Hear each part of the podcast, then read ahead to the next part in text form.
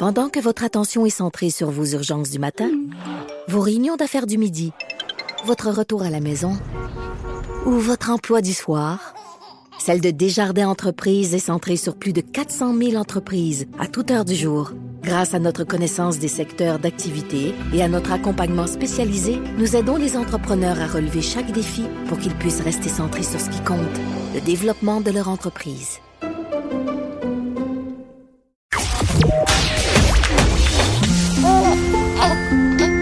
Quand Trudeau parle de politique, même les enfants comprennent. Jusqu'à 13h, vous écoutez Trudeau le midi. Cube Radio. On parle beaucoup du fléau des commotions cérébrales dans le sport professionnel, que ce soit au football ou au hockey, par exemple, depuis plusieurs années. On est davantage sensibilisé à ça. Mais qu'en est-il du des niveaux mineurs? Est-ce qu'il y a un suivi qui est euh, adéquat? Est-ce qu'on encadre bien les jeunes qui peuvent subir des commotions cérébrales? Ben, il y a un député, un ancien joueur de hockey qui arrive avec une, une, une proposition que je trouve fort intéressante, fort pertinente et on va aller le rejoindre pour en parler. Vous connaissez bien Enrico Ciccone, député libéral de Marquette, porte-parole de l'opposition officielle en matière de sport, de loisirs et de saines habitudes de vie. Bon midi, Monsieur Ciccone. Salut, M. Trudeau, ça va bien? On s'appelle-tu Jonathan et Enrico? Ça va être plus facile, OK? Parfait. J'aime ça comme ça, Enrico. Euh, Enrico, euh, la proposition que vous faites ce matin, peut-être la résumer. Dans le fond, vous suggérez qu'on a une espèce de passeport qui pourrait ressembler au carnet de vaccination que les jeunes ont, mais pour les commotions cérébrales, c'est ça? Ah, effectivement, effectivement. Il y a déjà un, euh, protocole de gestion des commotions cérébrales. C'est un plan d'action qui a été amené en 2017, au mois de juillet 2017. Puis il est tellement, il est très étoffé, il est excellent. Euh, ça avait été euh, ça avait été amené avec l'aide du docteur, une proposition du docteur David David Lambert, qui est une sommité euh, en matière des commotions cérébrales ici et chercheur également. Mais moi, je trouvais ça fait quelques années que j'y pense à cet élément-là, et je me suis dit depuis maintenant que je, suis en politique que je peux amener des éléments ou même peut-être même un projet de loi, pourquoi pas. C'était au-dessus de ma priorité dans, dans mes euh, de ma liste quand je suis arrivé à l'Assemblée nationale. J'ai été harcelant. Finalement, l'équipe de recherche ont dit c'est le temps, on fait ça, on met ça en branle. Et en gros, ce que ça dit, euh, Jonathan, c'est que un, euh, on veut, moi je veux que quand le jeune commence à faire un sport qui est fédéré, que ce soit du sport scolaire, c'est qu'il y a un passeport qui va le suivre. Tu adhères à un passeport, tu fais une demande de passeport et ton sport va te suivre, pas seulement dans le sport que tu fais actuellement, mais va te suivre si tu veux changer de sport aussi. Alors, tantôt, tu parlais de, de, football, qui avait des problèmes de commotion cérébrale, mhm. ou même au niveau du hockey. Euh, mais il y a des gros, grands problèmes de commotion cérébrale également au soccer, parce qu'il y a les jeunes qui utilisent leur tête avec le ballon, et euh, il y a des données qui sont quand même assez accablantes. Moi, ce que je dis, c'est que avec ces données-là, quand tu arrives dans un autre sport, mais l'organisation, ton entraîneur est capable de voir ce fameux passeport, P-A-S-S-E, trait sport avec un S, c'est capable de voir, OK, mon joueur, mon nouveau joueur, a déjà euh, reçu ou a déjà eu trois ou quatre commotions cérébrales. Alors, on va être capable de bien l'encadrer, on va le savoir, on va être capable de le mettre à une position qui est peut-être un peu plus favorable pour lui, pour le protéger. C'est pas coercitif du tout, c'est plus pour encadrer et protéger. Je trouve ça, je trouve ça vraiment intéressant. Puis, et, cette notion, parce qu'il y a la notion de suivi, mais la notion aussi de, de, de, connaissance de ce qui a pu se passer dans un autre sport. Puis, moi, je pense, euh, euh, je prends mon cas à moi quand j'avais 15 ou 16 ans, au baseball, qui n'est pas nécessairement le sport où on a le plus de commotion cérébrale. J'étais receveur dans un tournoi à Valleyfield, je vais m'en souvenir toute ma vie. J'ai été victime d'une solide commotion cérébrale, transportée en ambulance avec le collier cervical, le masque oxygène. L'année d'après, quand j'ai recommencé ma saison de hockey, si j'avais une commotion cérébrale, puis dans le temps, nous, il n'y avait pas de protocole de suivi, là, pas personne qui aurait su que, ouais, il y en a fait une aussi, là, dans un autre sport, au baseball. Ça pourrait être très pertinent d'avoir ce genre d'informations-là. Non, exactement. Puis tu, tu as utilisé un exemple que j'ai déjà utilisé dans le passé. Quelqu'un qui dit Bon, moi j'ai des commotions cérébrales, je vais aller jouer au baseball. C'est pas un sport physique. Cependant, avec ton passeport, on va voir que tu as déjà trois ou quatre commotions. Mais on ne te mettra pas comme receveur.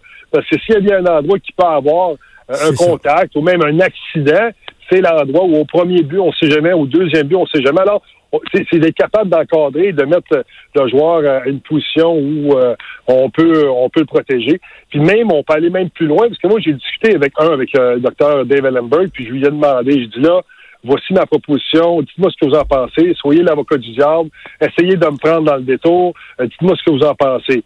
Après qu'on ait euh, conversé pendant à peu près une heure, il était enchanté de ça, me supportait dans ça. Maintenant, j'ai appelé Natacha Lorenz, qui, qui est une ancienne criminaliste de la GRC, qui travaille aujourd'hui euh, au niveau de la, direction des, services aux joueurs de la Ligue Jean-Major du Québec. Alors, tout ce qui encadre les joueurs, tout ce qui encadre euh, les études, les blessures, c'est elle qui s'occupe de ça. Et elle me dit, moi, il y a une chose que j'aimerais, c'est de savoir qu'est-ce qui s'est passé avec le joueur au passé, mais même au niveau des médicaments également.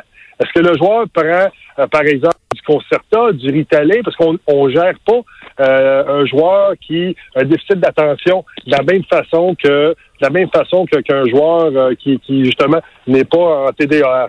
Également, même chose avec Joey Gino qui me dit exactement la même chose. Plus d'informations on peut avoir, mais tant mieux.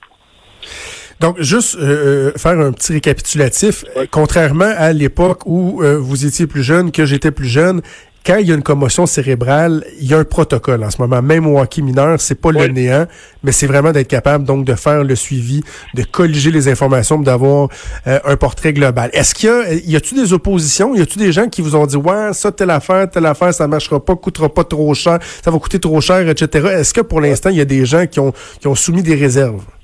Non, pas nécessairement encore avec euh, l'aspect. Je rencontre justement la ministre euh, déléguée à l'éducation, mais c'était notre rencontre était déjà prévue, mais je vais lui euh, je vais lui proposer parce que j'ai l'intention de travailler avec elle dans ce dossier-là. Mais c'est sûr qu'il va y avoir des euh, questionnements. C'est sûr qu'il va, il va d'abord y avoir des ajustements s'il y a un dépôt de projet de loi. C'est clair que les partis, le gouvernement va poser des questions. Peut-être même que les partis d'opposition aussi vont pour les autres partis d'opposition vont poser des questions. Puis c'est comme ça puis moi, vraiment, je veux le faire euh, sans partisanerie, parce que pour le bien-être euh, du jeune.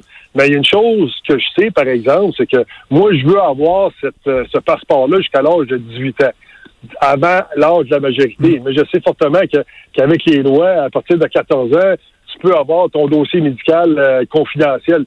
Ça, je le sais, M. Trudeau. Mais en même temps, je me dis, Jonathan, si, si, si, si tu vises pas la Lune, mais tu prends, t'attraperas pas une étoile. que moi, je me dis, je vais pour le plus gros, puis ce qui, ce qui me restera, ben, je vivrai avec.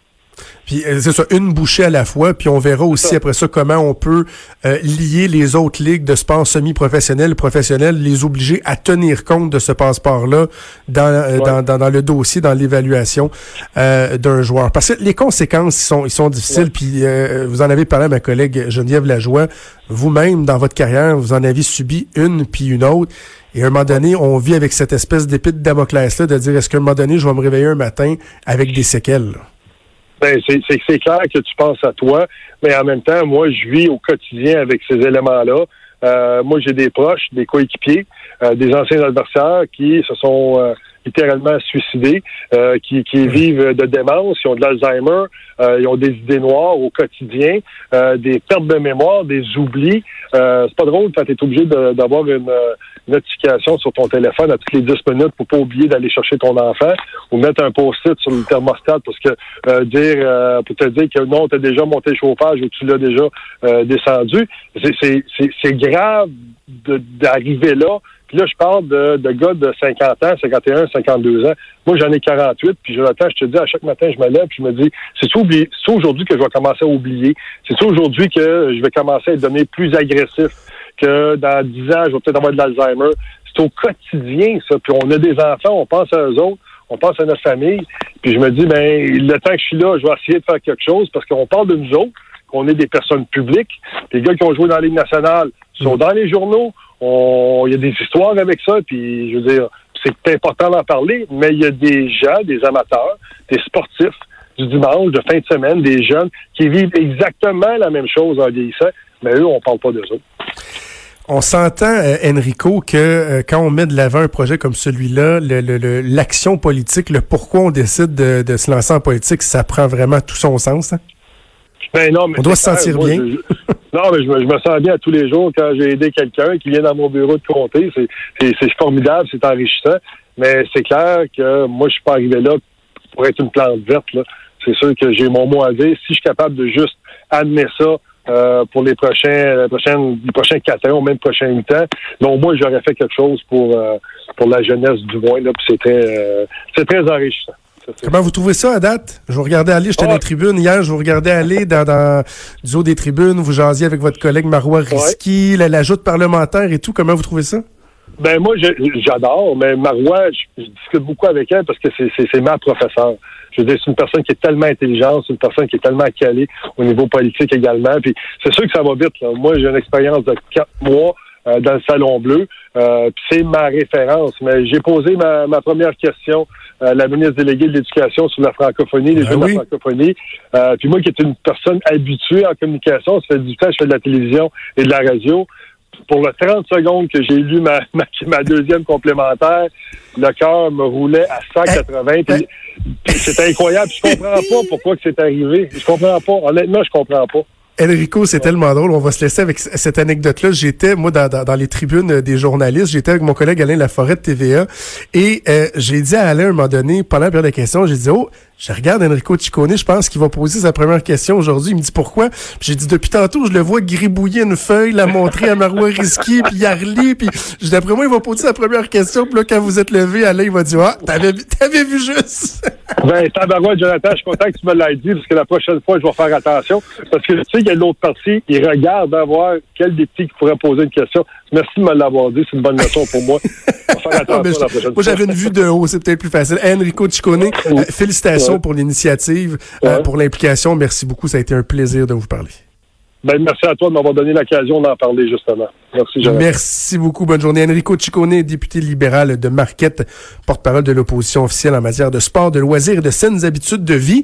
Il a fait beaucoup jaser lors de son arrivée en politique. Hein? François oui, mais le député libéral qui avait été tassé, plusieurs disaient, j'étais dessus, je le dis, je m'en confesse, qui disait, ouais, ben là, euh, c'est une candidature vedette, notoriété. Ben, moi, quand je vois quelqu'un arriver avec une, idée comme ça, le but ici, c'est pas changer la société au complet, mais quelque chose de constructif, un député qui veut faire avancer les choses, c'est digne de mention, bravo.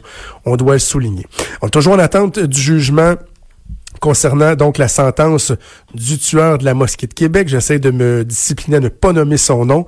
Euh, mon collègue Hugo qui m'envoie là des, des, bribes euh, qui sont diffusées sur Twitter, entre autres. Le juge Jot qui semble à ce moment-ci beaucoup mettre l'accent sur les facteurs aggravants il parle de neuf facteurs aggravants, euh, dont euh, la préméditation, la vulnérabilité des victimes, le caractère gratuit, etc. Pardon. Donc, est-ce que ça semble pointer vers une justification d'une cumulation euh, des peines? encore là, on devrait avoir la réponse dans les prochaines minutes, prochaines heures. On va faire une dernière pause et on revient terminer la semaine avec Vincent Dessureau. Jonathan Trudeau. Trudeau